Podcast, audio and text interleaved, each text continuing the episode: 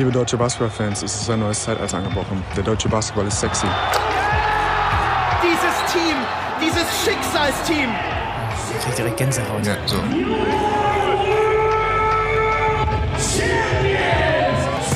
Die Sportnation Deutschland hat dieser Tage nur eine einzige Frage.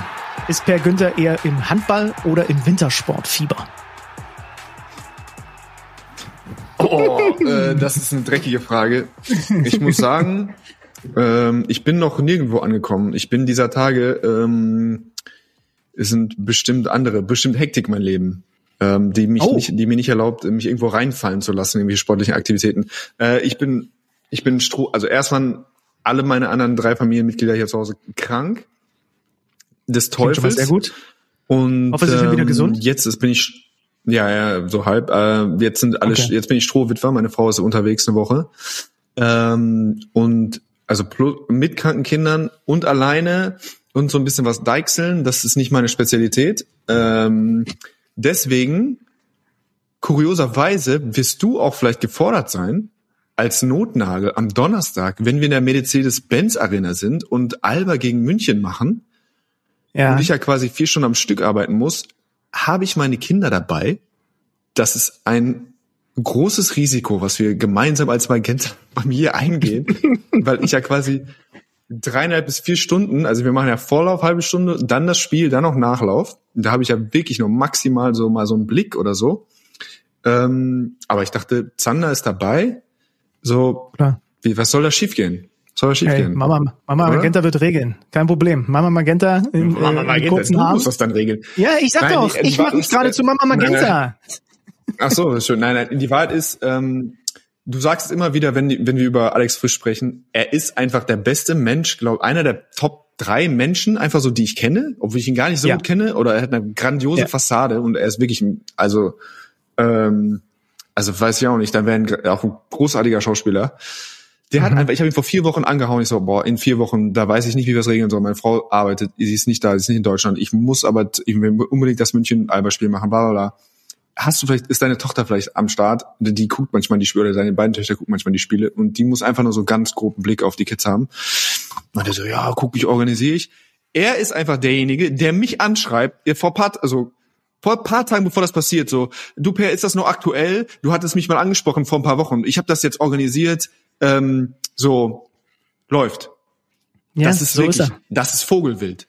Also das auf dem Schirm, das abzuspeichern, sich darum zu kümmern und dann selber aus Eigeninitiative nochmal mir irgendwie danach zu haken, ob das funktioniert, das ist schon ein großes Kino.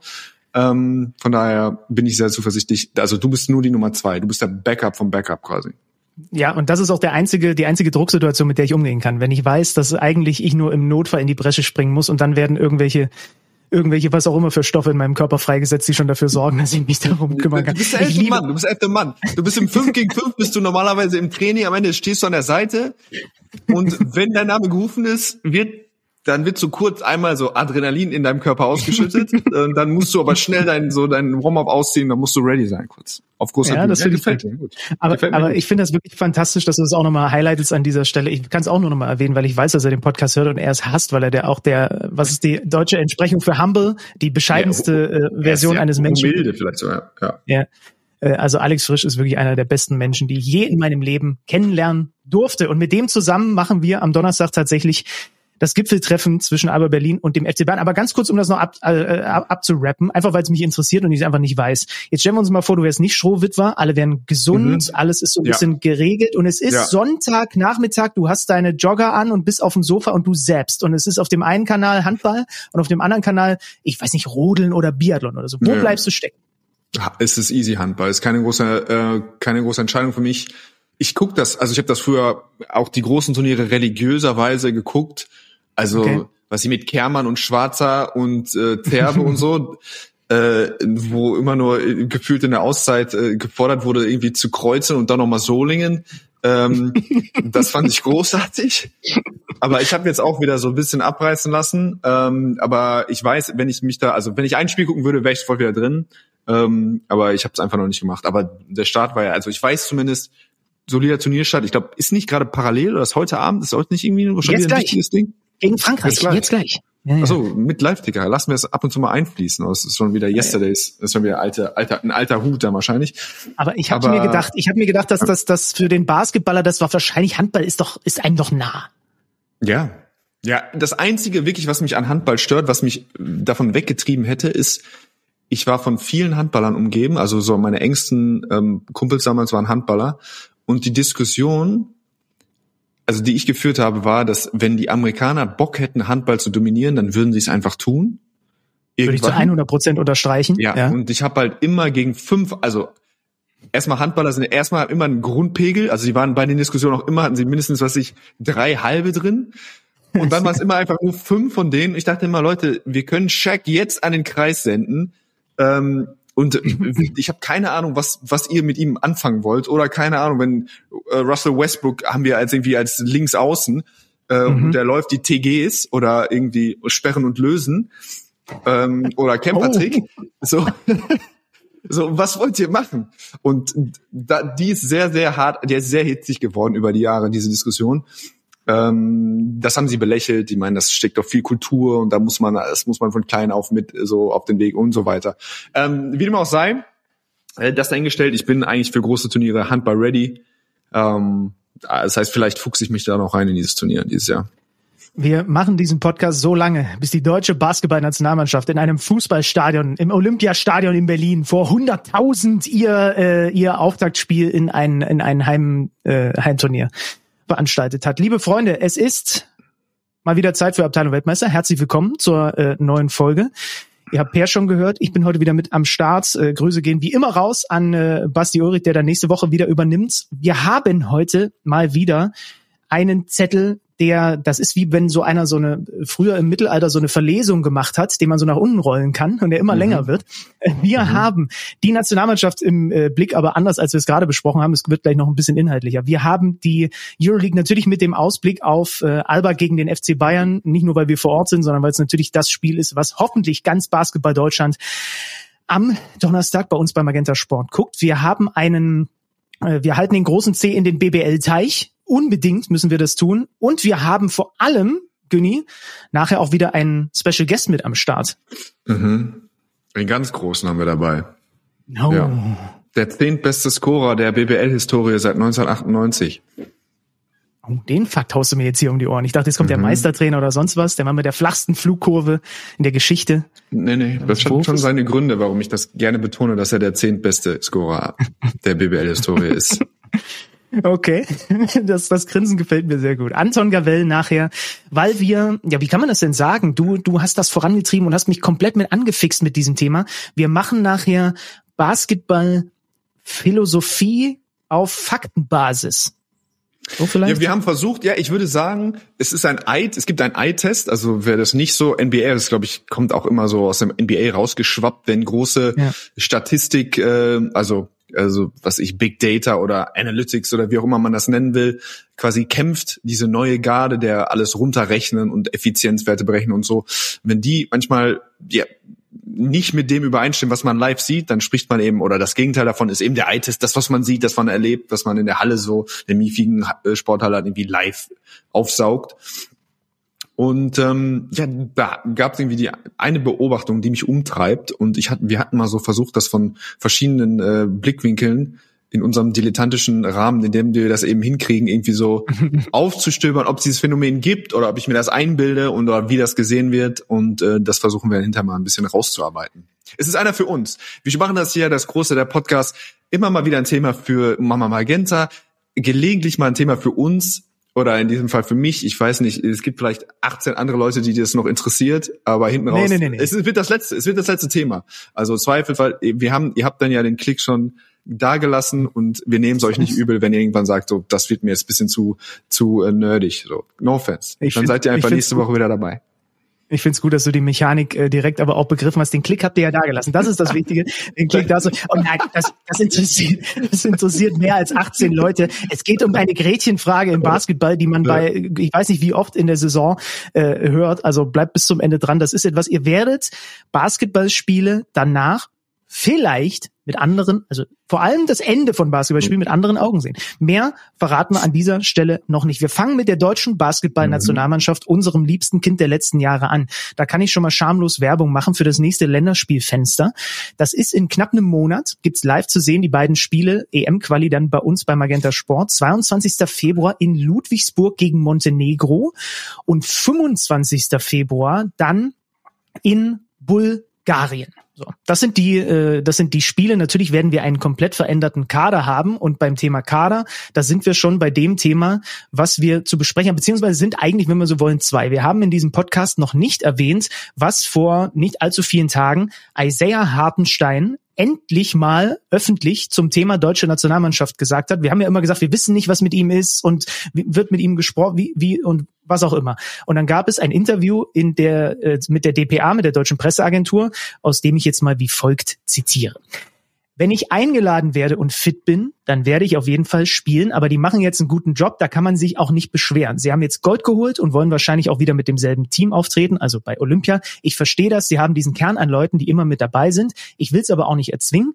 Letztes Jahr wurde ich nicht eingeladen und dieses Jahr auch nicht. Letztes Jahr 2022, dieses Jahr 2023. Die Jahre davor war ich entweder verletzt und habe nicht gespielt oder als ich noch in Houston war, haben die gesagt, ich soll da bleiben.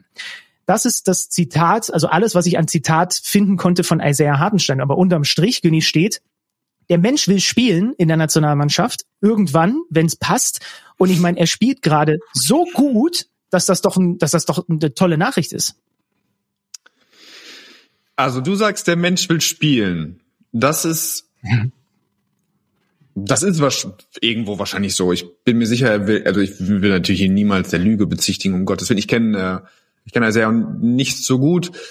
Ähm, bei den Olympischen Spielen, das glaube ich auf jeden Fall. Ich glaube, dass er jetzt an einem Punkt ist, wo er wahrscheinlich auch in der NBA so gesettelt ist. Ähm, ich meine, nach der Leistung, also der ist ja jetzt wirklich nicht wegzu, wegzudenken, ist einer der vielleicht konstantesten, konstantesten Rollenspieler, die es so gibt, äh, reißt, also wirklich unglaubliche Minutenzahlen unter Tipps klassisch auch ab ähm, und produziert in denen. Ähm, das heißt, ich glaube, er ist jetzt nicht mehr so irgendwo, dass er immer wieder diesen Kampf um die NBA äh, oder um, um, ja, um, um Platz im Kader, um den nächsten Vertrag, dass er den nicht mehr so kämpfen muss und das sorgt dafür, dass du ein bisschen Sicherheit hast oder auch anders deine Zeit vielleicht managen kannst im Sommer. Ähm, von daher macht das schon Sinn also früher, ich meine mich zurückzuerinnern, dass es in Jung, in, also was ich vor, das ist jetzt wahrscheinlich auch schon ein paar Jahre her, ähm, das Interesse nicht so riesig war. Also das war klar, glaube ich, priorisiert, ich will den meinen Weg in die NBA schaffen und der ist wichtiger als Nationalmannschaft. Was, wie gesagt, aus meinem Mund sowieso das Allerfairste ist. Ich habe, wie gesagt, mit 25 aufgehört.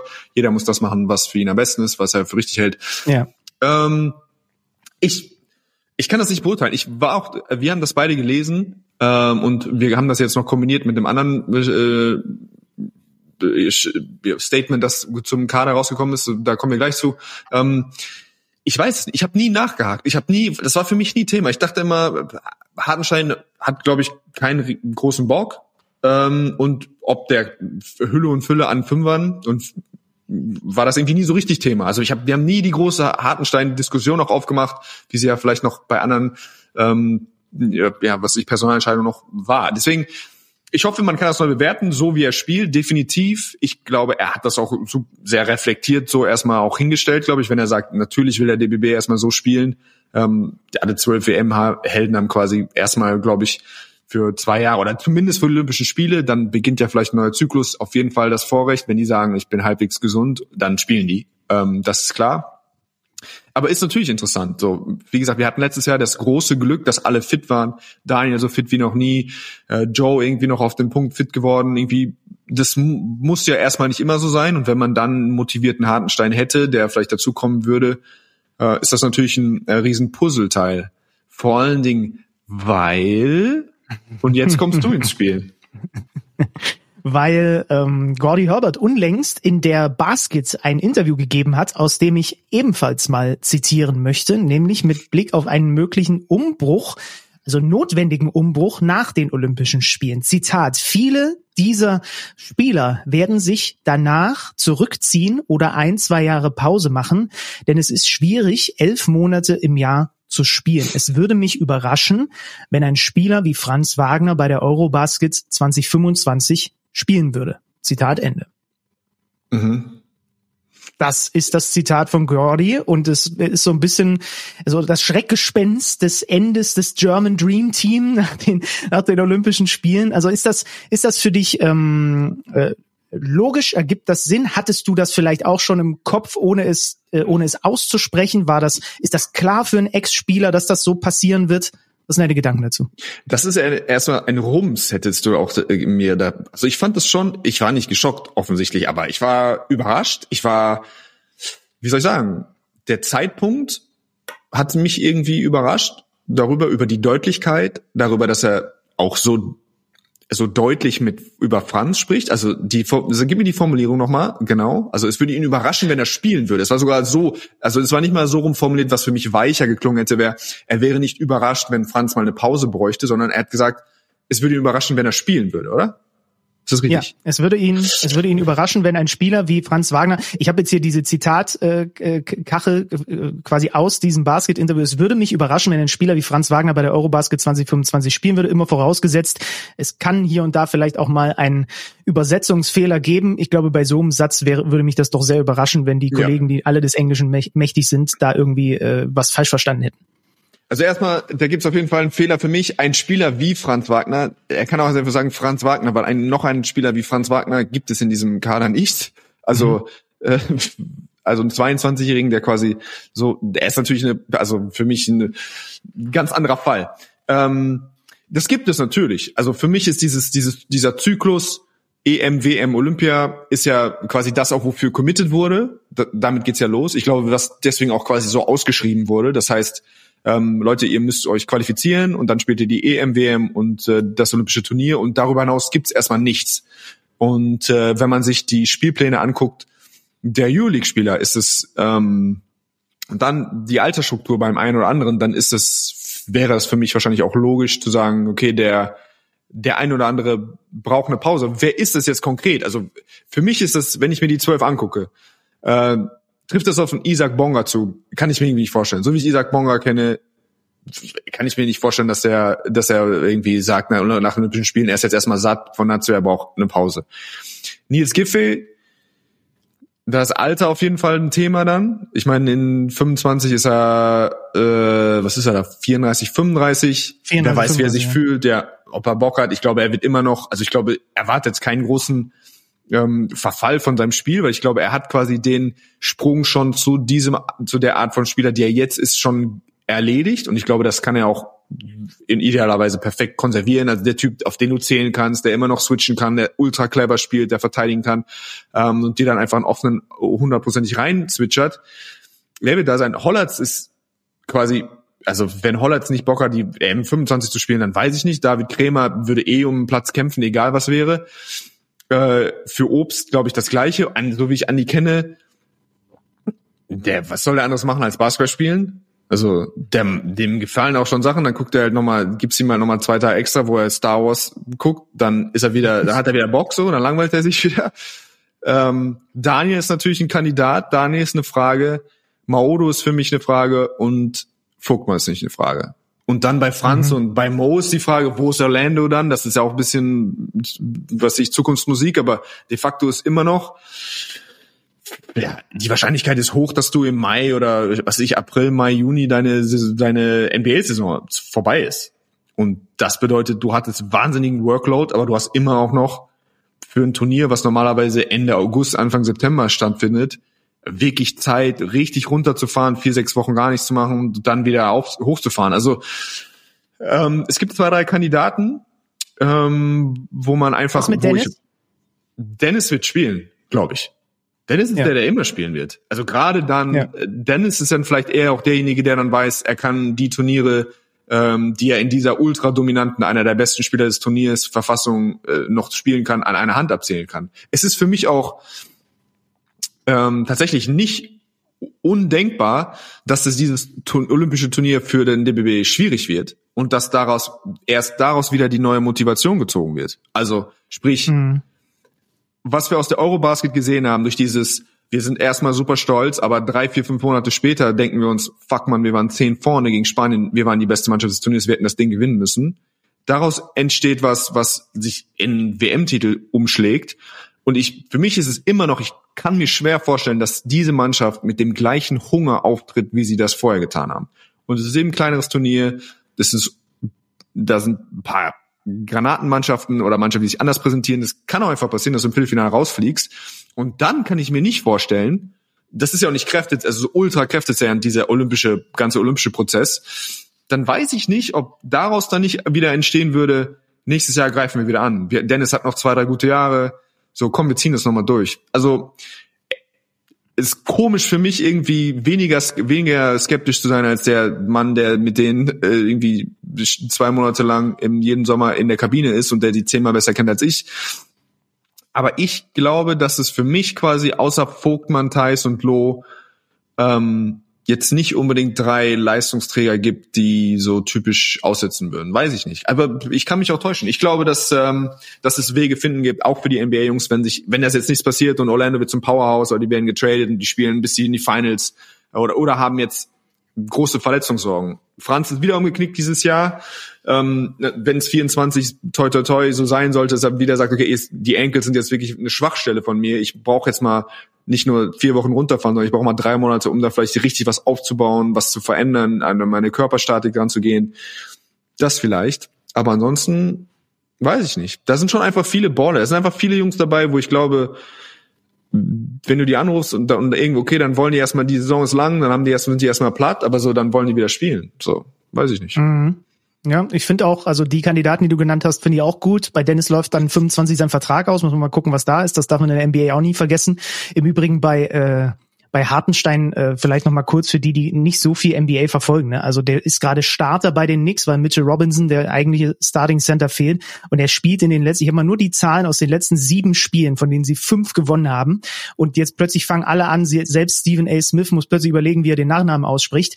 34,5 Minuten, 9,6 Punkte, 15,1 Rebounds, fast fünf Offensivrebounds, fast 70 Prozent Feldwurfquote, fast drei Assists pro Spiel, 1,7 Steals und zwei Blockshots und ich habe aus, allein aus dieser Saison wahrscheinlich lass es mal fünf sein, fallen mir sofort ein von geblockten Dingern von ihnen. Klar, die Dinger gegen Gobert, als sie gegen Minnesota gespielt haben, aber und das ist so krass. Ich habe dann auch einfach mir noch mal ein paar, paar Videos von dem angeguckt, weil ähm, du hast es gesagt, es ging mir auch so. Ich hatte das auch irgendwie so abgespeichert, ja, das wird irgendwie eh kein riesiges Thema und wir haben aber letztens darüber gesprochen. Der hat immer noch, seitdem er bei den Knicks ist, kein einziges Spiel verpasst. Ne? Also die das Durability von Hartenstein. Das ist unglaublich. Das ist, das ist Wahnsinn. Und dann diese, diese ja, der hat doch so eine unorthodoxe Art zu spielen. Der contestet jeden Rebound, der contestet fast jeden Abschluss am Korb, der rollt unglaublich schnell ab, der, der ist in Transition viel schneller als fast alle seine Gegenspieler. Ähm, der, diese drei Assists kommen auch nicht von ungefähr, da wird er von Thibodeau immer mehr auch mit eingesetzt, um da eben äh, die Mitspieler in Szene zu setzen. Und auch da interessant, der spielt zum genau richtigen Zeitpunkt jetzt übrigens perfekt gut, weil äh, der wird Free Agent im Sommer. Uh. Der verdient diese Saison 9,3 mm. oh. Millionen. Ja. Und es ist Payday für den 25-jährigen Günni. Oh, Hol dir die Scheine, Junge! Take the money and run, hat mir ein sehr kluger äh, TV-Veteran mal gesagt. Und äh, äh, Magenta-Veteran. Äh, ähm, ja, wie gesagt, auch da, ich, genau wie du es beschreibst, ähm, äh, also er schon ist ja der gleiche Jahrgang wie mein kleiner Bruder, das heißt, äh, hat den Quakenbrück dann in der, was ich, JBL etc. gegen ihn gespielt. Der hat mir mal erzählt, da ist jemand, der geht safe in die NBA, ähm, kann passen, kann alles mögliche machen, Freak Athlete, so. Ich dachte, das ist mal etwas belächelt, muss ich gestehen. Gesagt, ja, okay, alles klar, da ist, der ist bestimmt ein grandioser Spieler. Ähm, und nun ja, jetzt zerstört der NBA und unterschreibt bald 500 Dollar. Ähm, ja, also spannend, wie gesagt. Ich hoffe, irgendwie viele Sachen beim DBB laufen ja jetzt einfach äh, smoother, als man sich das vorher vorgestellt hat, was weiß ich. Ähm, und vielleicht gibt's ja auch immer wieder einen Weg, dass, ähm, dass man die Tür aufmacht, wenn wenn es für beide Seiten funktioniert. Dann würde ich sagen, als nächstes beschäftigen wir uns mit der Euroleague und dem deutschen Duell, was wir da in dieser Woche am Donnerstag haben. Wir haben es vorhin erwähnt, Alba Berlin gegen den FC Bayern ab 19.30 Uhr live bei Magenta Sport. Erst ein halbes Stündchen wir beide vor der Kamera mit Alex Frisch Interviews mit diversen Protagonisten, die wir heute schon angeleiert haben und dann du mit Alex im Kommentar. Ähm, die ja, die relevanteste, aktuellste Meldung, die jetzt dann auch offiziell ist. Alba hat tatsächlich dann jetzt äh, einen Deckel drauf gemacht und Martin Hermannsson mhm. zurückgeholt. Und der hat im Tagesspiegel gesagt, ich bin genau der Spieler, den das Team jetzt braucht. Und hat recht.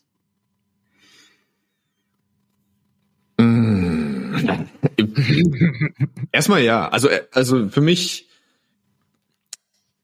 ist es die, die, wie soll ich das sagen, die Beschreibung oder so, was man so, die Idee von dem, was ich habe, was Hermannsson ist, oder was er war in seinem letzten Alberjahr oder was ich mir sicher bin, dass er nach zwei, drei Wochen vielleicht, wenn er gesund ist, wieder so aussehen kann, dann ja. Für mich ist er jemand, ich weiß nicht, ob ihn jemand schon mal Interview gehört hat, der hat einfach die, die, diese Wikinger-Stimme, ähm, ist, glaube ich, wirklich jemand, der nicht unbedingt so viel spricht sonst, aber der, also er hat wirklich eine Präsenz auf dem Feld. Der war ähm, unabhängig von seinen basketballerischen Fähigkeiten einfach jemand so, der war, der, ähm, der so ein bisschen angeführt hat, an dem sich andere Umgehende auch orientieren können. Das brauchst du auf jeden Fall, ab, abgesehen davon, dass er von seiner spielerischen Klasse, die er jetzt ja bei Valencia eben nicht so zeigen konnte, er wahnsinnig viele Verletzungen gehabt. Ähm, das ist für mich natürlich eine Frage, dieses Pensum. Wir haben immer mal wieder auch das angesprochen. Das heißt, wenn du sagst, der perfekte Spiele, der perfekte Fit für Alba wie jetzt würde ich mir nicht Sorgen um seine ähm, um seine Wehwehchen während der regulären Saison machen, sondern ein, okay, der, da weißt du, du kriegst die nächsten, der ist die nächsten 30 Spiele gesund. Ähm, aber generell ist ja das. Wir haben gesagt, wir brauchen, die brauchen was auf der 1, wir brauchen was auf der 5.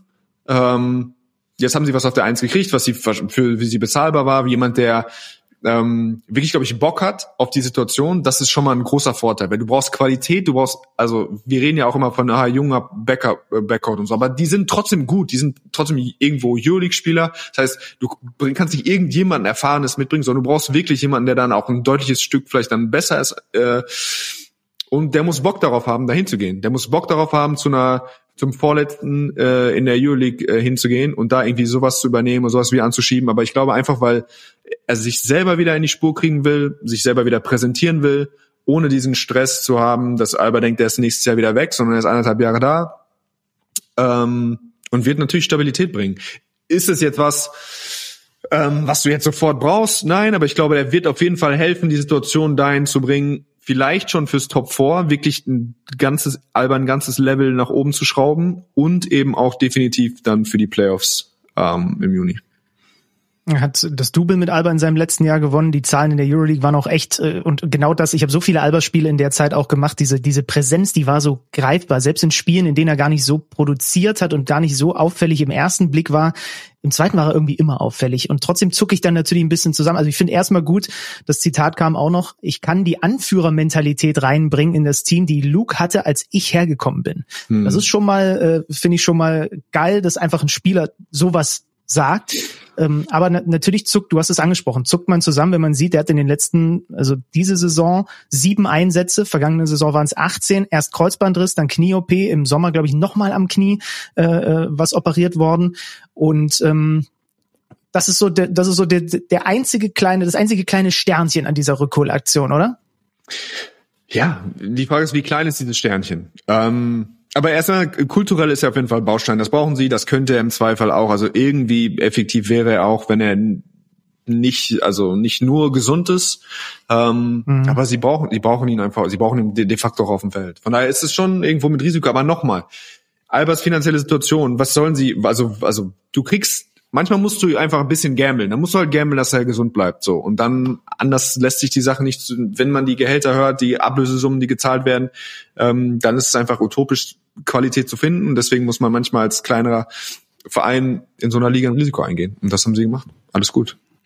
Und jetzt, jetzt kommt der FC Bayern mit vier Euroleague-Niederlagen in Folge im Gepäck. Zuletzt diese Overtime-Niederlage gegen Fenerbahce. Alba Berlin hat äh, deutlich gegen Aswell gewonnen, davor auch fünfmal verloren gehabt. Ich hatte es übrigens gar nicht auf dem Schirm, dass in diesen Duellen der Euroleague die Bayern sieben von acht gewonnen haben, also fast immer Alba schlagen konnten mm, dann in, ja. in, in der Euroleague. Ähm, wie, wie blickst du auf, auf dieses Spiel? Ich habe mal so in so ein paar Zahlen reingeguckt. Also die Bayern sind einfach mal, ne, das ist eine kleine Stichprobe, ich weiß, aber in den letzten drei Spieltagen sind sie die schlechteste Offense und die schlechteste Defense der Euroleague. ja, weiß ich nicht. Also wie gesagt, das Virtus-Spiel, das Fender-Spiel über weite Strecken fand ich wirklich gute Spiele, die, wo einfach also an ja. Cleverness gefehlt hat, sie zu gewinnen. Da waren mindestens 34, 35 super Minuten dabei. Ähm, diese Extreme wären mir jetzt nicht aufgefallen. Das Mailand-Spiel war einfach nichts. Aber ich muss auch sagen, so richtig schlechte Spiele von München kann man dieses Jahr in der Euroleague auch also kann ich mich kaum dran erinnern. Ich hatte das Gefühl, die waren fast immer irgendwie dabei. Ja, es gab dann irgendwie schlechtere letzte Viertel oder dann wurde es gegen Real auch zweimal wirklich hinten raus deutlicher oder so. Aber prinzipiell eine Mannschaft, die ähm, ja, die sehr konstant, die Sachen, die sie eben gut gemacht haben, auch wirklich sehr konstant gemacht haben. Deswegen hätte ich, also klassisch da, der Eye-Test hätte, das hättest du mir sagen, das hätte ich dir nicht geglaubt, ja. Ähm, Deswegen bin ich ja so verwirrt gewesen, als ich ja. das gelesen habe. Ja. ich habe das äh, Fenner-Spiel auch gesehen, das habe ich nicht kommen sehen. Ja, es ist schon irgendwie jetzt ein gut, ein cooler Zeitpunkt, finde ich, für so ein Spiel. Es ist, äh, wie gesagt, Berlin gerade so ein bisschen Aufwind, ähm, auch wenn es für sie, wie gesagt, streng genommen kann man sich jetzt jedes Euroleague-Spiel ähm, bei Berlin rauspicken und sagen, ja, aber sportlich, wie viel Wert hat das jetzt? Das kann man nicht, wenn man sie gesehen hat bisher. Wenn man die, äh, gerade bei, bei den Heimauftritten, die couragierten Spiele gesehen hat, da siehst du, es geht trotzdem um was. Es geht darum, ähm, dass die Jungen sich beweisen wollen. Die hören das auch, ähm, dass es nicht reicht. Oh, jetzt braucht man einen jetzt braucht man einen Fünfer. Ähm, oh, das ist aber nicht mehr das Berlin, was es vormal war. Das heißt, ähm, es geht nicht spurlos an den vorbei. Die kämpfen mitunter wie die Löwen, ähm, freuen sich äh, über Siege, sei es der vierte oder fünfte oder dritt, was ich dritte Sieg, das ist egal. Und eben sie können wirklich quasi die Playoff-Tür für der Bayern fast zumachen. Ähm, wie gesagt, es ist ein bisschen Zahlenspielerei immer. Ich mache das trotzdem gerne. Ich habe das als Spieler ständig gemacht. Wenn du historisch anguckst, die letzten zwei Jahre, wo die Euroleague durchgespielt wurde, brauchtest du als für den zehnten Platz 17 Siege. Das heißt, du musst 17 und 17 sein. Bayern hat jetzt acht, ist jetzt und acht und zwölf oder acht und 13? Acht und 13, richtig? Acht und das heißt, 13. Das heißt, sie haben 21 gespielt, das heißt, sie haben noch 13, ähm, sie haben nur noch 13 Partien übrig. Wenn sie auf 17 kommen wollen, müssen sie neun aus 13 gewinnen. Das wäre ob der Auswärtsschwäche ein richtiges richtiges Brett. Wenn sie das verlieren, ähm, dann wird die Aufgabe natürlich noch schwieriger. Deswegen die München ist schon jetzt mit dem Rücken zur Wand, die müssen dieses Spiel gewinnen. Das sorgt erstmal für einen besonderen Reiz. Es hat immer, ist immer was Schönes, wenn du die Chance hast, noch was zu jemand, das spricht jetzt nicht für das menschliche Wesen per se, aber ich weiß nicht wie oft oder in meinen ersten Jahren bei Ulm, keine Ahnung, wir sind 14. und da kommt eine Mannschaft, die kämpft um die Playoffs und man dachte einfach so, ja, der Gemeine denkt, äh, man kämpft, jeder Sportler gibt immer 100 Prozent und aber einfach nur weil man weiß, man kann jetzt den Ast hier in die Speichen stecken, ist einfach ja, da macht man, gibt man noch mal ein bisschen mehr Gas. Müsste man nicht machen, aber macht man gerne. Und ich verspreche dir, dass ähm, das sind so zwei drei Prozent bei Alba, die werden auf jeden Fall mitschwingen. Und dann, wir haben es gerade kurz erwähnt, Pokalfinal vor steht, also hat äh, einen Sponsor, glaube ich, habe ich gerade gesehen. Siegmund, das Siegmund Final Four, ist es richtig? Ist ja auch an mir vorbeigegangen. Äh, Egal, ignoriert das. Wirklich. Ignoriert es einfach auf jeden Fall, dass die finalen vier Spiele oder drei Spiele oder ja, drei Spiele sind es nur noch, ähm, um den Deutschpokal finden statt und ja, das ist einfach, das ist erstmal irgendwie abtasten, kurz Wasserstandsmeldung, wo seid ihr, wo sind wir, wie viel zeigen wir, ähm, was halten wir vielleicht noch unter Verschluss, wo testen wir euch mal, so, das wird schon, ähm, das wird schon richtig Bock machen, das so anzugucken. Ab 19.30 wie gesagt, Donnerstag äh, bei uns bei Magenta Sport, Andi Obst, letzte acht Euroleague-Spiele, 56 Prozent Dreier, trifft im Schnitt drei mm, Dreier mm, pro Spiel. Mm. Ja, und da hätten wir noch ein paar andere Zahlen, Silva Francisco. Wir müssen uns noch ein bisschen was an den Themen aufheben für, äh, für Donnerstag, sonst haben wir hier alles schon rausgeballert. Ähm, ich würde sagen, äh, nutzen wir doch die beiden deutschen Vertreter aus der Euroleague, um äh, auch nochmal in der, in der BBL ein bisschen äh, zu wildern, oder? Da ist weiterhin Chemnitz ganz vorne, hat Bonn geschlagen am Freitag, in Bonn gewonnen, ist weiter auf der Eins. Ich habe jetzt erst gerafft, dass es aber schon auch noch so ist, dass die Bayern und Alba auch noch ein paar Spiele weniger haben. Äh, die, die, die Schiefheit der Tabelle ist mir jetzt erst so richtig äh, bewusst geworden und trotzdem ist es natürlich eine eine Monsterleistung äh, aus Sicht der Niners, die ich vor allem irgendwie immer im Europe Cup sehe. Da sind sie deutlich überqualifiziert. Also jede, die besiegen im Schnitt, glaube ich, die Mannschaften mit 25 Punkten im Schnitt mindestens bislang. Äh, es kommt dann im Viertelfinale in den Playoffs, da kommen dann so ein paar Teams. Ich habe sie irgendwo stehen, so Saragossa oder Gravelin, da sind, da rennen äh, so viele Ex-NBA-Spieler rum, dass da, da wird dir schwindlig. Und trotzdem, also nochmal Chemnitz ein unfassbar gutes Defensivteam. Die haben Lineups auf dem Feld, dann da sind sie so groß, da machen sie dir das, das Scoren so schwer. Ähm, und am kommenden Spieltag spielen sie gegen die Bayern. Dann gibt's übrigens auch den Klassiker Bonn gegen Alba. Ähm, und dann haben wir Teams, die habt ihr letzte Woche auch schon mal erwähnt, ne? Fechter und Würzburg. Fechter sieben aus zehn, Würzburg acht der letzten zehn gewonnen. Hat's, hat's Alba auch so gut ist, äh, so schwer gemacht, wie es eben irgendwie geht.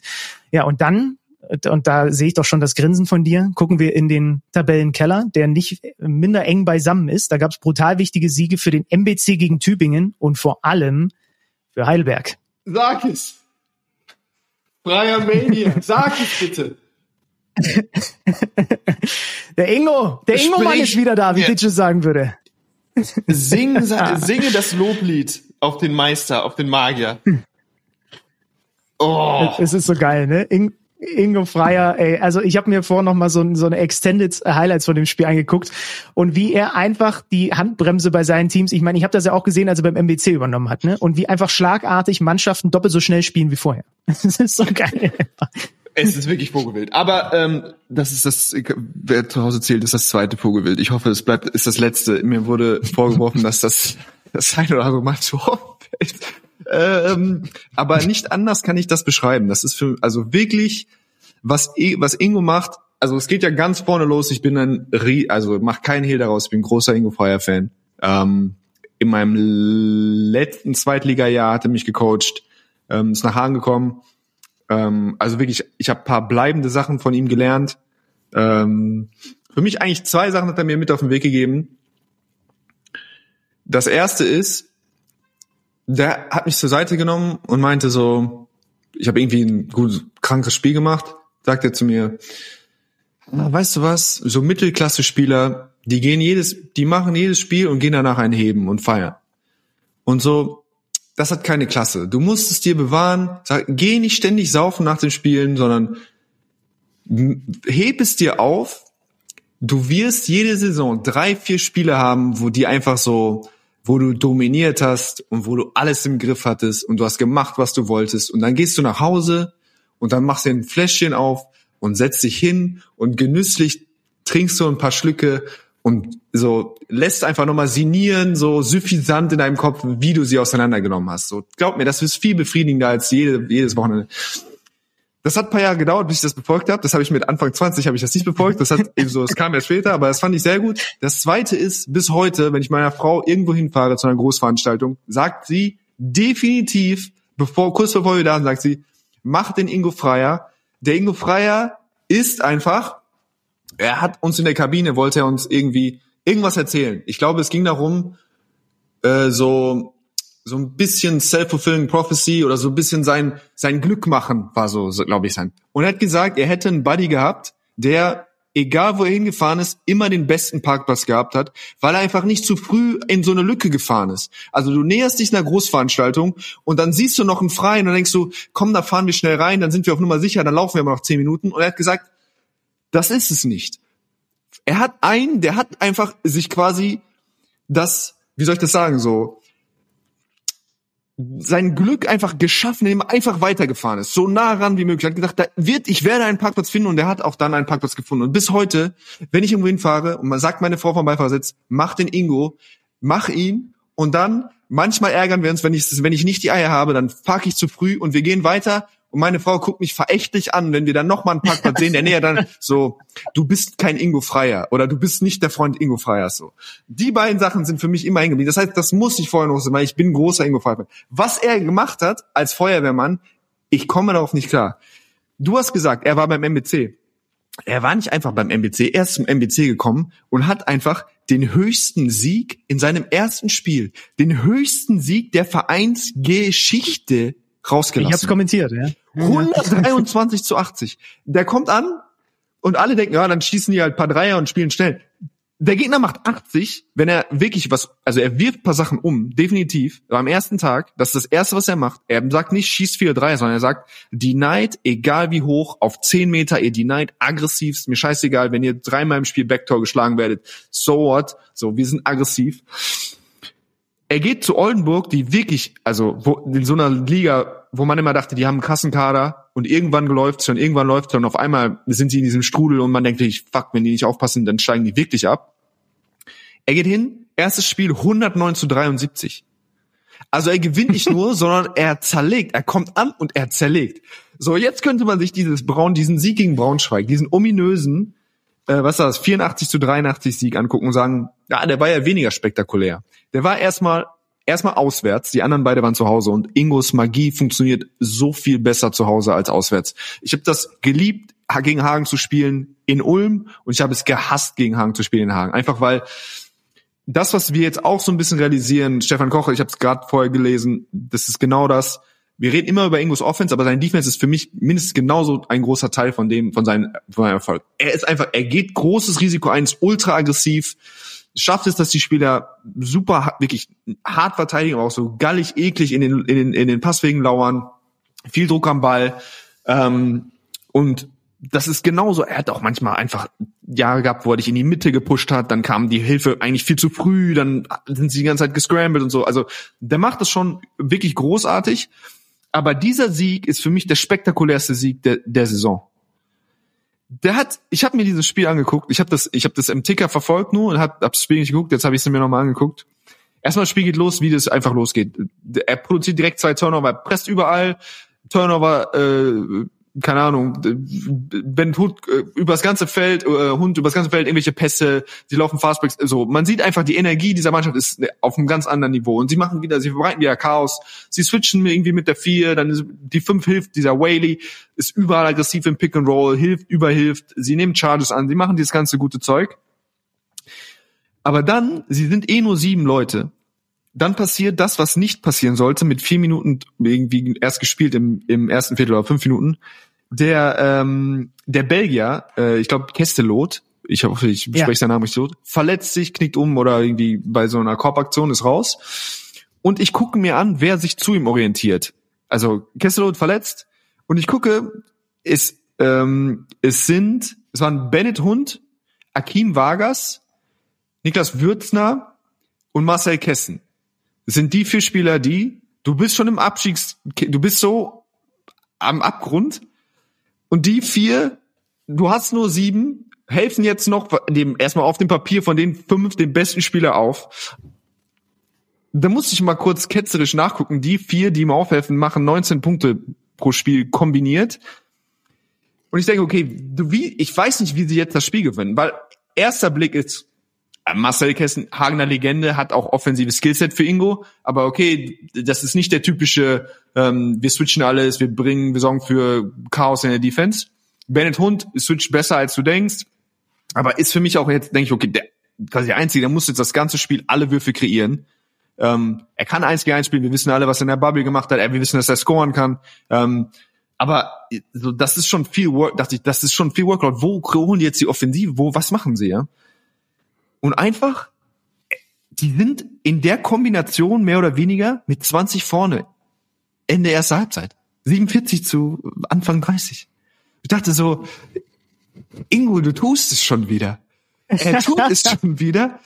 Dann zweite Halbzeit, natürlich kommt Braunschweig. Du denkst so, die machen Braunschweig macht die ganzen Fehler. Du, es ist zu viel Druck, du schlägst im 1 gegen 1, du bist bisschen zu jung, du bist bisschen zu wild du hast nicht die Ruhe, du spielst es nicht äh, konzentriert genug aus. Turnover, Liveball-Turnover ist absolutes Gift gegen Hagen. Das machen sie alles nicht gut genug, aber sie machen das, was sie kämpfen, zweite Halbzeit, kommen ran, kommen sogar irgendwie, also sind vorne mit zwei, drei Minuten zu, auf zwei, drei, auf vier Punkte. Akim Vargas schießt zwei unglaublich wichtige Dinge rein. Wow. Für mich, ja. Vargas ist der Spieler, auch auf dem Papier, der eigentlich der einzige, wenn ich mir das Roster angucke, oder mit Whaley vielleicht und dem anderen Guard, so, ich denke, der wird perfekt sein für Ingo. Akim Vargas hat, bis macht bisher drei Punkte im Schnitt. Akim Vargas ist wie gemacht. Das ist, wundert mich, dass das jetzt erst zusammenführt.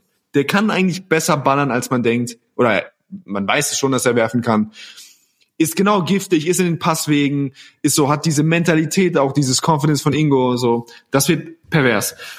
Aber die gewinnen das Spiel da einfach. Die bringen das Ding nach Hause. Ich komme auf nicht klar, dass sie das Ding gewinnen. Also die, so manchmal von der Athletik her wäre so mit den Leuten, die Rollenspieler so zu inspirieren, dass sie das Ding gewinnen, ist ähm, also wie gesagt, ich kann nicht mehr schwärmen als das. Aber letzte, ich habe jetzt viel geredet, aber diesen Satz muss ich dir noch vorlesen. Ich war gerade, als ich das das eine oder andere Station von Ingo Freier nochmal überprüfen musste. Einer der besten Sätze, die ich ich wünschte, ich hätte in meiner Vita so einen Satz. Da steht einfach drin als Einschub, als doppelter Einschub. in der Wikipedia für Ingo. 1995 gewann Freier, Komma, jetzt kommt's, der sich in seiner Freizeit als DJ betätigt.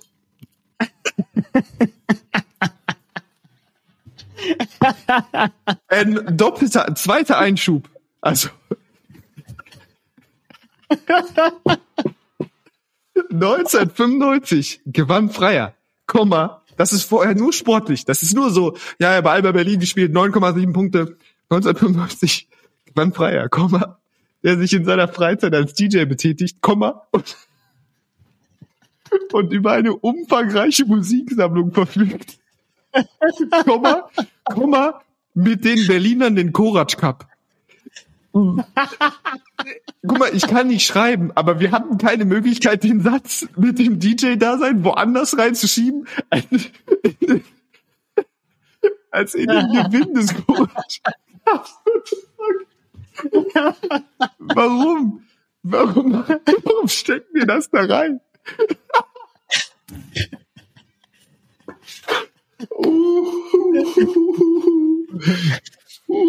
um dann aber halt auch noch einfach nachzuschieben, diese umfangreiche Musiksammlung. Ne? Also es reicht nicht, dass der DJ da ist. Es kommt einfach noch ein Komma und noch ein Einschub. Ey, das ist großartig. Also, er hat den Kuratschkopf genommen. Für, also natürlich all diese Stationen. Ich weiß nicht, welche Musik er spielt. Ich liebe das einfach. Auf jeden Fall, das wollte ich nicht vorenthalten. Ähm, aber Ah. er ist wieder da. Ich wünschte natürlich, dass er ähm, auch noch mal bleiben kann, dass er nicht in der Schublade irgendwo ist, weil er hat auch zehn Jahre überragende Arbeit in Hagen geleistet. Ja. Aber was er macht, ist wirklich über dieses, also ist schon wirklich, er bolzt, er bolzt nicht nur blind Dreier drauf, sondern er macht wirklich äh, er magisches. 84, 83 am Ende in Braunschweig. Nächster Spieltag übrigens. Heidelberg zu Hause gegen den MBC und Kreilsheim, die genauso wie Göttingen und äh, Heidelberg drei äh, Siege nur haben, gegen Braunschweig. Das ist der nächste Spieltag. Also äh, das erste Heimspiel von Ingo Freier in Heidelberg, dann vielleicht mit mehr als fünf Leuten. Ähm, wir gucken uns das an. Der DJ.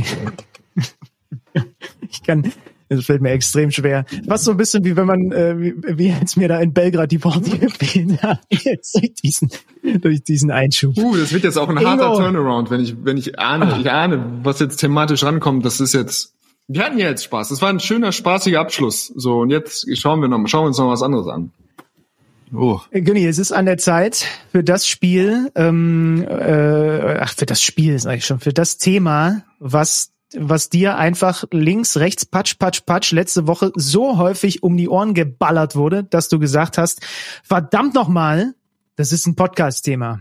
Und dann hast du mir erklärt, was es ist. Und dann war ich für fünf Sekunden skeptisch. Und dann hast du mir noch ein bisschen was dazu erklärt. Und jetzt machen wir es richtig groß. Es geht um die, es geht mehr oder weniger um die alte Frage, die ich weiß nicht, in wie vielen Übertragungen ich schon auch meinen Experten gestellt habe. Am Ende eine Mannschaft führt, liebe Freunde, mit drei Punkten. Und es ist nicht mehr viel Zeit auf der Uhr. Und was tut man? Fault man oder fault man nicht? Äh, lass uns doch vielleicht mal, bevor wir diese verschiedenen Szenarien, die sich dir offenbart haben, äh, da letzte Woche, bevor wir die skizzieren, um äh, auch zu erklären, was denn da alles so los gewesen ist. Wie Ich muss einmal kurz einschieben. Ich muss einmal kurz einschieben. Ja.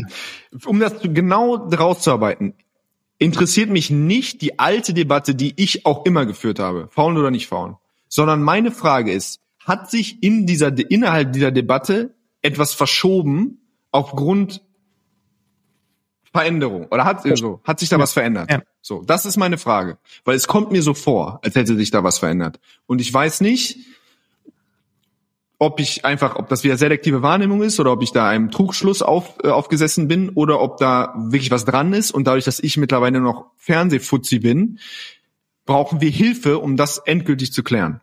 Und wir kriegen gleich Hilfe von Tono Gavel. Der ist jede Sekunde hier in, in, in der Leitung. Die Veränderung, die du erahnst und die ich, glaube ich, auch erahne, ist folgende. Was glaubst du, hat sich getan? Es wirkt auf mich, als wäre ständig in den Auszeiten ganz normal klassisch abgesprochen worden zu faulen, aber immer mit viel mehr Auge darauf, nicht im Wurf zu faulen. Und ich meine auch, dass Verteidiger ganz anders abwägen, wann es eine Gelegenheit gibt zu faulen und wann nicht. Für mich war früher klar, es gab das schon mal, dass jemand dann dumm irgendwie mit Ansage einen umgemetzelt hat und der hat noch geworfen. Oder der, der hat das, man hat das kommen sehen. Das ist nicht nagelneu. Aber für mich, ich habe das Gefühl, dass ständig Teams vorausgegeben haben, wir faulen, aber passt auf, fault auf keinen. Es gibt nur bestimmte Situationen, in denen ihr euch trauen sollt zu faulen. Und die Verteidiger so, man sieht denen das an, dass sie so quasi vorm Gegenspieler sind mit Ball und so nicht wissen, wann und dann überlegen, kann ich jetzt, kann ich jetzt nicht? Und das hat es bei mir, glaube ich, nicht gegeben. Für mich war früher immer faulen oder nicht faulen. Und alle Jubeljahre, einmal die Saison gab es eine dumme Aktion, aber es war nicht dieses Hin und Her. Und dieses Hin und Her haben wir letzte Juli-Woche also zweimal gesehen. Es gab gerade prominent dieses Münchenspiel.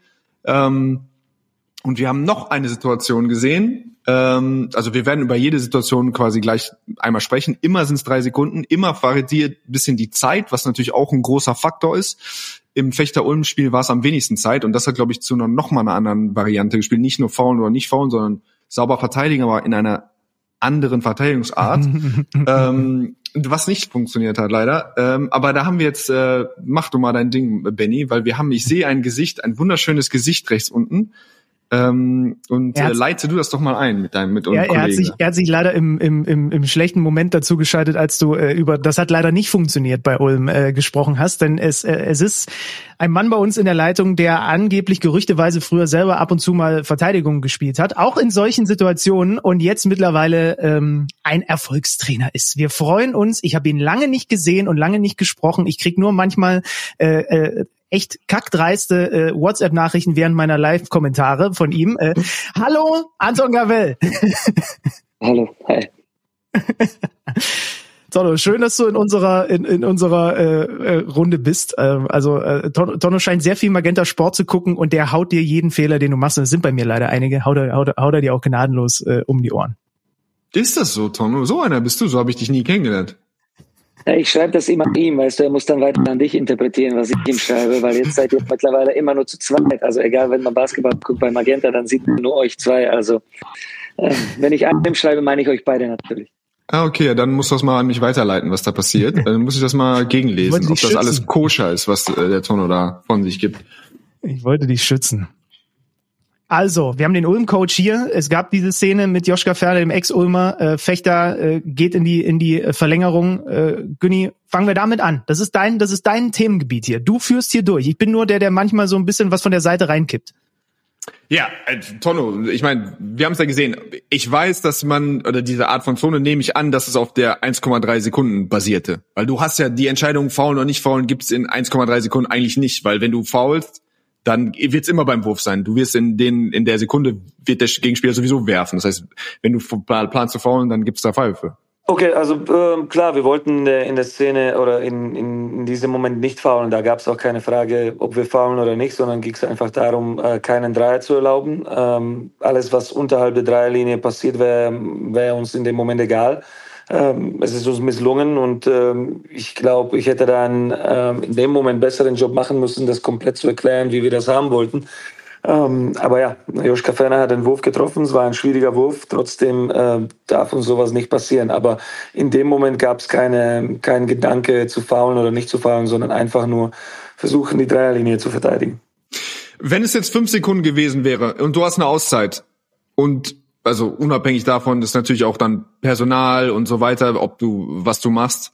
Ähm, aber wenn du jetzt quasi angibst deinen Spielern, wir wollen faulen, gibst du dir noch was mit? Habt ihr im Training darüber gesprochen? Gibt es da eine Form oder ne, versucht ihr das jetzt anders zu machen als früher oder cleverer zu machen oder ist das bei dir gar kein Thema? Wenn du sagst, hey, fault einfach, ihr wisst schon, wie ihr das macht oder hast du das Gefühl, du musst den mitgeben, die werden versuchen, das zu antizipieren und zu werfen?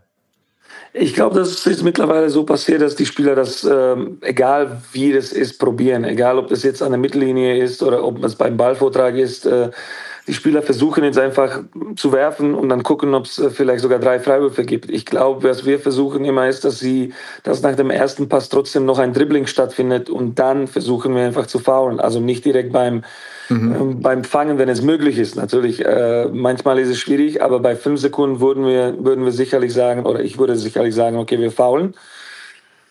Ja, äh, es ist, ist mittlerweile echt schwierig zu sagen, okay, wann und wie und wo. Ich glaube, früher wäre es einfach ähm, kein Problem, einfach zu faulen und dann wäre es ein Foul und meistens zwei Freiwürfe und gut ist. Aber jetzt mittlerweile ist es schwierig. Also ich würde es immer versuchen zu sagen, okay, lass noch ein Dribbling machen und dann gehen wir auf jeden Fall am Foul was da spannend ist, wir haben ja, wir haben ja äh, aus verschiedensten Ecken versucht, uns auch zu diesem Thema ein bisschen Input einzuholen. Und äh, einer ist äh, unser lieber Freund und Analyst Jens Leutenecker. Und der hat eine Sache mit reingegeben, ähm, die mir zumindest neu war, euch wahrscheinlich nicht, aber ich glaube dem einen oder anderen Hörer auch. Und zwar hat er auch die Art des Foulens beziehungsweise wann und wie gefoult wird mit, mit reingekippt. Er hat uns drei verschiedene Varianten äh, äh, geschickt und ich zitiere mal aus der einen Variante, also bei, bei dieser Frage Foulen und wie, ähm, gegen einen Rechtshänder mit dem rechten Arm diagonal auf den Ball gehen. Ähm, das ist quasi, das ist quasi die, die Idee dahinter, dass dann im Grunde genommen du äh, dass der Gegner dann nicht so schnell nicht schnell in die Wurfbewegung kommen kann. Sind ja, die, das, zweite, die zweite Hand dazu bringt. Genau, genau, die zweite Hand an den Ball kriegt. Ja, ja. Genau. Habt ihr darüber gesprochen, Tono? Nee, oder? Also in der Nationalmannschaft war es wohl tatsächlich auch Thema. Also da wurde darauf hingewiesen. Da gibt's dann halt mit Videos, wird denen dann gezeigt, wie man faulen soll. Das heißt, man soll quasi den, die ballführende Hand angreifen mit der, mit der, mit der von, als Verteidiger sich mit der äußeren Hand, um quasi die linke, die, die, die, die, die zweite Hand oder die linke Hand, in dem Fall bei einem Rechtshänder, quasi davon zu blocken, schnell zum Ball zu kommen, dass es dann wie ein echter Wurf aussieht. Ähm, sowas, so, so wild geht ihr nicht ran, oder? Also so wild haben, oder nee, das, das haben wir jetzt nicht irgendwie so detailliert gesprochen. Ich glaube, wenn du da einen Spieler in fünf Sekunden noch sagst, geh mit dem rechten Hand ja. zu rechten und dann sind da vielleicht sogar ein paar Linkshänder, äh, die vielleicht den Wurf haben, so wie bei Joschka Fenner, dann haben wir das bisschen, dann erklärst du den für 20 Sekunden, okay, beim Joschka Fenner versuchen wir mit der linken Hand gegen linke Seite zu gehen, aber bei dem anderen machen wir das rechts und rechts. Schwierig. Also ich glaube, wenn man vielleicht ein bisschen mehr Zeit hätte, dann ja, aber sonst sonst wirklich so detailliert sind wir jetzt auch nicht. Na, was zumindest diese Theorie so ein bisschen unterstützt, ist diese beiden, äh, diese beiden Bayern-Szenen, ne? Äh, Silva Francisco, äh, das Spiel gegen, gegen, äh, gegen Mailand mit, mit Tonut, da war es nämlich äh, äh tatsächlich äh, so, der hat ihn aber einfach nicht erwischt. Und Wilbekin jetzt das jüngste Beispiel beim Spiel gegen Fenerbahce, da war es dann quasi äh, mit der linken Hand dahin gegangen und dann hat der Francisco ihm halt schön äh, die Wurfbewegung angehangen. So, das heißt, das würde zumindest so ein bisschen diese Theorie stützen. Ich verstehe aber auch, ohne jemals in der Situation gewesen zu sein, du musst halt, glaube ich, auch ein bisschen überlegen, wie viel an Input äh, ist dann vielleicht auch zu viel Input, ne? Tono, was glaubst du? Was hat das ausgelöst, dass das neu ist? Ist es eher Spielerverhalten oder ist es, dass der Pfiff tatsächlich jetzt? Ich habe das Gefühl, früher hast du den Pfiff auch einfach nicht bekommen, selbst wenn du es gut verkauft hättest. Das war so, äh, die, die, das Gefühl vom Schiedsrichter, du willst mir was verkaufen, das kriegst du einfach nicht. Was glaubst du kam zuerst? Dass die Spieler das mehr versuchen oder dass die Schiedsrichter das anders bewerten und deswegen jetzt wieder, dass die Spieler sich anpassen, weil es den Pfiff halt jetzt auch gibt? Ich glaube, ich gebe so eine Alibi-Antwort. Es ist beides. Ich glaube, du weißt ja, die Spieler äh, können sich anpassen an alle Möglichkeiten, die es erlaubt ist und die versuchen, die möglichen Grenzen auszutesten, so gut wie es geht. Also wenn mittlerweile gesehen wird, dass, äh, dass man die drei Freiwürfe bekommen kann, einfach mein ähm, auch bei der Mittellinie versuchen, einfach ähm, den Wurf zu nehmen, dann, dann wird man das automatisch versuchen. Ähm, Schiedsrichterauslegung hier oder her, letztendlich kommt es äh, die Entscheidung, man kann das ja vielleicht auch ähm, anschauen mittlerweile, aber ich glaube, es ging ja immer davon aus, dass man das Spiel irgendwie schneller machen will mit diesen äh, weniger Unterbrechungen und sowas, aber jetzt mittlerweile mit dem ganzen Schauen hin und her wird es außerdem teilweise sogar langsamer alles. Und äh, in der letzten Szene, ich glaube, da sollte man einfach mal gucken. Man weiß ja, äh, die Mannschaft versucht ähm, einfach den Ball zu stoppen oder keinen Dreier zu kassieren. Und äh, man weiß ja, dass man versucht zu faulen. Ich glaube, dass, äh, dass man dann nicht trotzdem die drei Freiwürfe einfach schenken soll. Meine Meinung nach. Man hat ja trotzdem die 39 Minuten und 57 Sekunden, um, um das Spiel für sich irgendwie zu entscheiden. Und dann jetzt nicht das am Ende vielleicht noch mit dem Glückswurf oder mit Glückspfiff dann zu bekommen. Aber de facto hat sich das für dich auf deine Entscheidungsfindung, also ohne das musst du ja nicht jetzt quasi, glaube ich nicht, dass das dir zu nahe geht, aber das hat jetzt ist bei dir quasi in der Entscheidungsfindung noch kein Thema, weil ich habe das Gefühl, die Wahrscheinlichkeit oder die Gefahr zu faulen hat sich jetzt drastisch, also hat sich verändert. Früher war die Gefahr halt, okay, dass du, denn die schießen den zweiten Freiwurf daneben und versuchen reinzutippen, das kam einem so unrealistisch vor, dass es eigentlich also weniger Downside beim Foulgabe. Aber das hat sich bei dir jetzt de facto in deinem Coaching hat sich da nichts verändert. Du faulst und fertig. Ich würde es, ich würde es weiterhin so machen, klar. Ähm, ich, ich weiß ja nicht, wie es jetzt weitergeht. Ich klopfe jetzt bis jetzt ist es nicht passiert, dass wir so drei, äh, drei Freiwürfe ja. bekommen hätten, weil wir den Dreier so oder so kassiert haben. Also ist es völlig egal. Deswegen, wir brauchen auch nicht mehr faulen. ähm, aber ja, ich würde, ich würde bei der Situation ähm, äh, immer noch faulen, ja. Ja. Gut. Wir können ja vielleicht mal, ähm, wir haben auch die die Referee-Seite mal versucht mit mit reinzunehmen und äh, die liebe Anne Panther hat uns äh, eine Nachricht geschickt. Die habe ich nämlich auch gefragt, wie denn ihr Gefühl ist. BBL, Euroleague, was auch immer, wird weniger äh, äh, gefoult. Das hat sie dazu gesagt. Was ich wahrnehme, ist, dass es einen Unterschied auf jeden Fall gibt meiner Meinung nach zwischen der BBL und dem internationalen. In der BBL ist es oftmals eher so, dass tatsächlich die Teams gar nicht so faulen, sondern eher versuchen auch hart zu verteidigen oder auf Stil zu gehen oder so. Also das Foul wird hier gefühlt eher weniger als Mittel der Wahl benutzt. Hingegen international ich das Gefühl habe, dass es doch deutlich, deutlich mehr genutzt wird, um eben einfach auch noch selbst eine Possession dann zu haben was de facto natürlich auch wieder dazu geführt hat, wenn sich das Spiel immer ein bisschen ändert, dann verändern ja auch die Spieler wieder ihre Spielweise. Und das heißt natürlich jetzt, wenn ein Spieler merkt, dass jemand kommt und ihn faulen will, dieser natürlich sofort den Ball hochnimmt und eine Wurfbewegung beginnt. Ähm, was mich gleichzeitig zur zweiten Frage kommen lässt, es wird für uns natürlich auch nicht einfacher immer zu entscheiden, ob das jetzt äh, on the floor war oder äh, bereits Act of Shooting, international haben wir tatsächlich auch den Vorteil, dass wir hier das IRS zur Rate ziehen dürfen. Diese Regel haben wir in Deutschland aktuell nicht. Letztendlich, um zu entscheiden, ob die Wurfbewegung begonnen hat oder nicht, ist relevant, dass zum Zeitpunkt des Fouls oder zum Zeitpunkt des relevanten Kontaktes, den wir als Foul entschieden haben, der Ball in beiden Händen ruht oder in einer Hand ruht und in einer Aufwärtsbewegung ist. Ja, also ein Spieler, der einen Rebound kriegt und den Ball runterzieht, wenn er in dem Moment gefoult wird, ist es natürlich kein Act of Shooting. Hingegen ein Spieler, der gerade gedribbelt hat, den Ball aufgenommen hat und jetzt die Bewegung nach oben startet und er wird da gefoult, dann ist es Act of Shooting, ist eine Continuation. Also haben wir jetzt sogar noch den, die Unterscheidung, weil der Videobeweis unterschiedlich eingesetzt werden kann zwischen äh, Euroleague und BBL, das dann auch noch mit dazu kommt, als wäre es nicht ohnehin schon kompliziert genug. Tendenziell würde, glaube ich aber, dass der Videobeweis eher dazu führt, dass es als, als Wurf gewertet wird. Ich weiß nicht, macht das Sinn? Also weißt du, ich glaube, dass zum Beispiel Francisco Live dachte ich, er will den Schinden, den kriegt er nicht. Und dann in der ja. Wiederholung, dann siehst du halt irgendwann, dann ist vielleicht die zweite Hand schon am Ball irgendwie und dann ähm, ist es per Definition eher vielleicht ein Shooting Foul als nicht. Also das finde ich ultra, also da auch nochmal. Das ist eine Entscheidung, die will ich niemals treffen wollen. Die finde ich, für mich ist das der schwierigste Pfiff, den es gerade gibt. Ähm, ja, keine Ahnung. Toto, viel Glück. Ich hoffe, du wirst dich damit nicht äh, rumschlagen müssen in Zukunft. Schauen ähm, einfach weiter an der Zone feilen und dann. aber, danke, aber, aber, aber trotz, äh, das, das reibt er ihm nochmal schön, äh, noch mal richtig schön auf rein. Jetzt, auf jetzt. Äh, aber aber, trot, aber trotzdem äh, aus aus meiner aus aus meiner aus meiner Sicht als Frage an die beiden Ex-Spieler sind die Spieler trotzdem also hätt, könntet Per, könntest du das jetzt auch? Könntest du mehr so einer, so einer Wurffouls schinden oder ist das auch einfach, keine Ahnung, der neuen Generation Spieler äh, ge geschuldet? Hättest du dir das drauf schaffen können, dieses Mittel?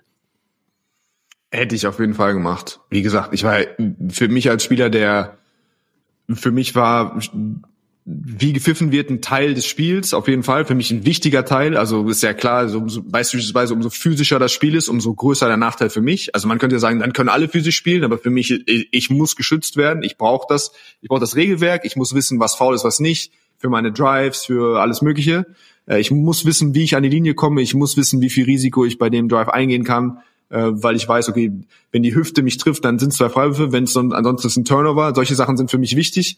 Ähm, das heißt, ich war immer sehr angepasst und äh, hätte das auch getan. Musst du ja am Ende des Tages, wenn ich ein Trainer bin und ich muss entscheiden, wen ich in die Offense-Situation bringe, dann muss ich ja auch quasi bringe ich den in die Offense-Situation, wo ich weiß, dass er im Zweifel auch gut darin ist, den Kontakt zu verkaufen und an die Linie zu kommen und dann eben auch noch die drei Freiwürfe zu treffen. Also ich hätte das auf jeden Fall versucht äh, anzupassen. Generell ist es aber was, was wie Tonno schon so leicht angedeutet hat, einfach gefällt mir nicht. Also im Endeffekt ist es für mich keine positive Entwicklung, sondern es ist eher nochmal ein bisschen mehr Trickery, Gimmick, ähm, ja, dann irgendwie was, ähm, man kann sagen, es ist clever antizipiert, aber für mich ist es tendenziell eher was, was mh, eine unschöne, also ich finde es nicht so, nicht so, bin kein Riesenfan davon. Also ich bin ja auch äh, deiner Meinung. Natürlich würde man sich da anpassen und versuchen, das jetzt auch sicher zu machen. Aber ich denke mal, äh, ich will jetzt ungleich, also ungern Vergleiche machen von früher und jetzt, aber ich bin mir sicher, bei den Faulen, die wir damals gemacht haben oder vor zehn Jahren, vor 15 Jahren, waren sicherlich auch Fouls äh, dabei, die mit Wurfbewegungen schon ja. angefangen haben und die wurden als normaler Foul äh, ausgewertet. Es wurde kein Video, das heißt, man wird ja nicht doppelt kontrolliert, man muss es nicht oder man dürfte das nicht nachschauen, also war automatisch ein normales Foul gepfiffen. Jetzt mit den Möglichkeiten vielleicht äh, fühlen sich vielleicht auch Schiedsrichter sogar nochmal mehr kontrolliert, das kann ja auch sein, aber da, war, da waren sicherlich bei den Pfiffen vielleicht 40 Prozent mit der Wurfbewegung schon nach oben und 0 Prozent wurden als, äh, als Dreierversuch oder drei Freiwürfe gepfiffen. Das stimmt, ja. Auch also die, die, der dreckige Instinkt der Spieler war immer da.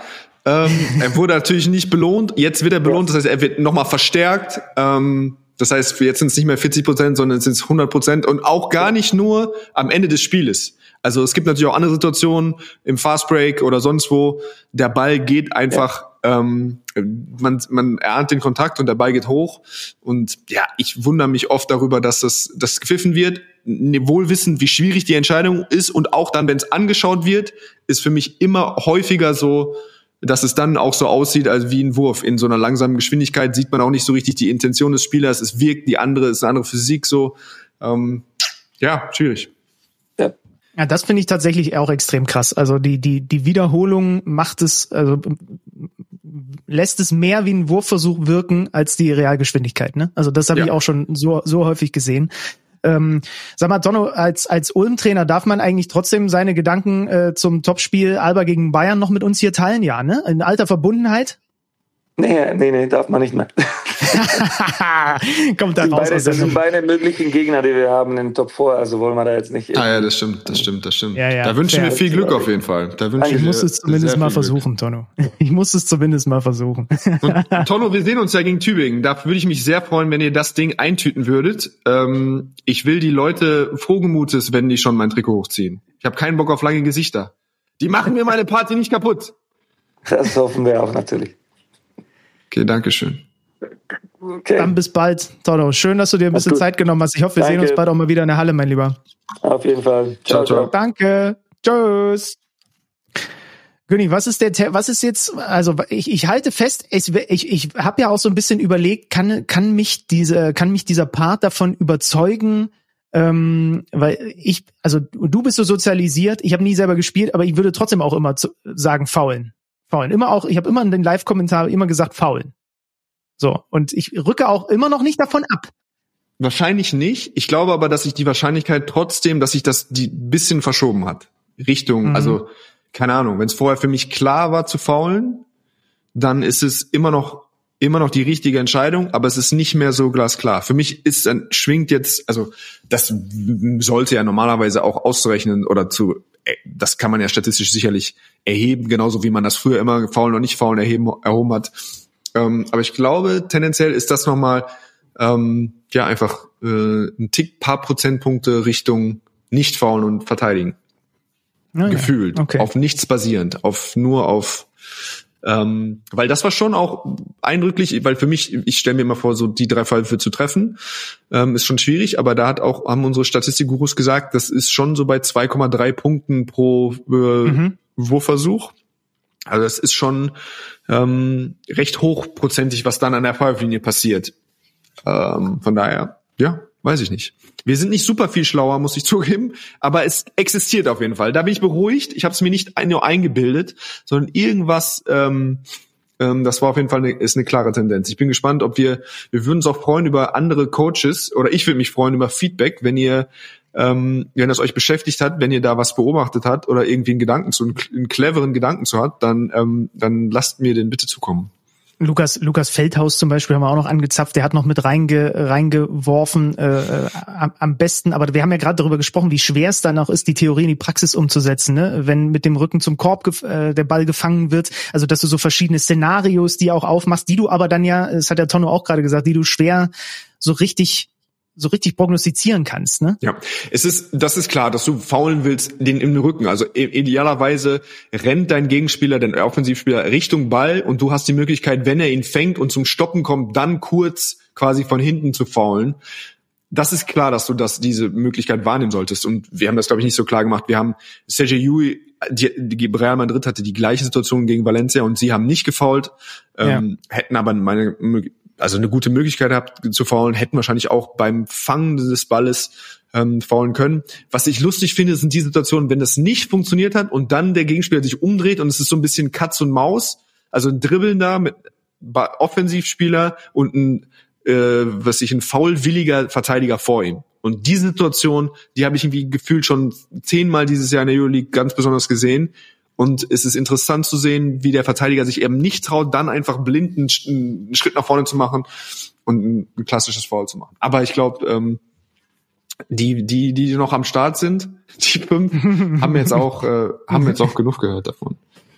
Ja, also ich weiß nicht, ich, ich mag das, wenn du in die, wenn du in die absolute Nerdigkeit ab, ab, abdriftest. Ich begebe mich gerne mit dir dahin. Ähm, äh, von daher äh, alles gut. Also vielen Dank an, an Anne, die hat unter anderem auch noch, äh, äh, unter anderem auch noch verraten, ähm, was vielleicht auch nicht alle wissen, dass äh, die Schiris und Schiedsrichterinnen ja immer nach den Timeouts auch tatsächlich zum Coach hingehen und fragen, was habt ihr denn vor? Wollt ihr ah, versuchen, okay zu verteidigen das, oder wollt ihr faulen, ja? Das war früher immer wichtig, um zu sagen, um zu, dass kein unsportliches Foul kam. Also du konntest mhm. anscheinend, wenn du es vorher verbalisiert hast, also deinen Case machen. Das ist ja, glaube ich, jetzt auch nicht mehr so super aktuell. Das ist du, am Ende musst du ja auch quasi das immer noch streng bewerten, was passiert. Wundert ja. mich fast, dass Anne das sagt, dass das immer noch aktuell ist. Früher war es so immer, ey, wir wollen faulen, sagt es den Schiedsrichtern, nicht, dass wir ein unsportliches kriegen. Das war so, mhm. aber eher dann im Rückfeld oder so irgendwo bei einem, mhm. bei einem Einwurf am Ende des Spiels, wenn, wenn du faulen musstest, du bist vier, fünf hinten, du willst einem die Uhr stoppen und den an die Linie schicken, äh, sagt ihm, dass ihr faulen wollt, so. Aber ja, mhm. lustig, dass das immer noch, dass das immer noch Thema ist und so passiert auf dem Niveau.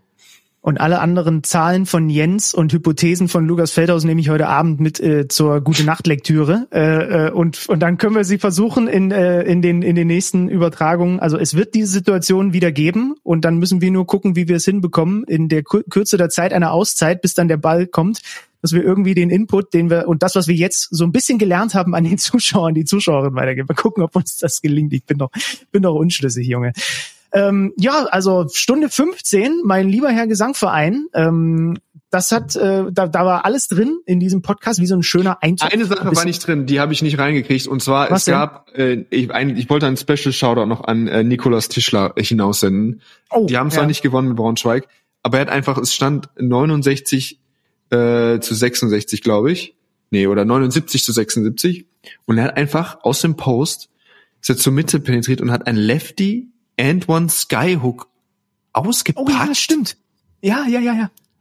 Also der, der darf nicht unbemerkt, der durfte, da hört's doch schon auf, aber der durfte nicht unbemerkt einfach ins Land streichen. Ich bin ja. großer Skyhook-Fan. Ich habe auch, auch ein, zwei geworfen, aber mit links in der Crunch-Time and One richtig klassischen, herrlich, wunderbar. Das nennen wir ab sofort das Tischler-Ending. Ja, ich weiß nicht. Das weiß ich nicht. Aber ja, hat mir wunderbar gefallen. Sehr gut. Klasse. Leute, es ist wieder Euroleague diese Woche und Eurocup live bei uns bei Magenta Sport, Alba Bayern, dann mit uns bei Pappnasen und Alex Frisch, wenn ihr mögt, dazu alles weitere. Es gibt die Konferenz am Donnerstag. Wir freuen uns, wenn ihr Basketball weiter bei uns konsumiert, wenn ihr kommende Woche dann wieder am Start seid hier bei diesem Podcast, wenn dann wieder äh, Basti an Pers Seite sein wird und äh, ich freue mich auf den Güntherschen Nachwuchs übermorgen. Ich versuche mich fit zu machen. Ich bringe irgendwas, versuche irgendwas mitzubringen. Du musst wie beim Hund so ein bisschen Leckerli in die Tasche stecken. Das ist schon mal eine gute Grundvoraussetzung. so eine gute alte Gesichtswurst. Genau. König, bis, bis dahin. Macht's gut zusammen, Freunde. Tschüss. Auf Wiedersehen.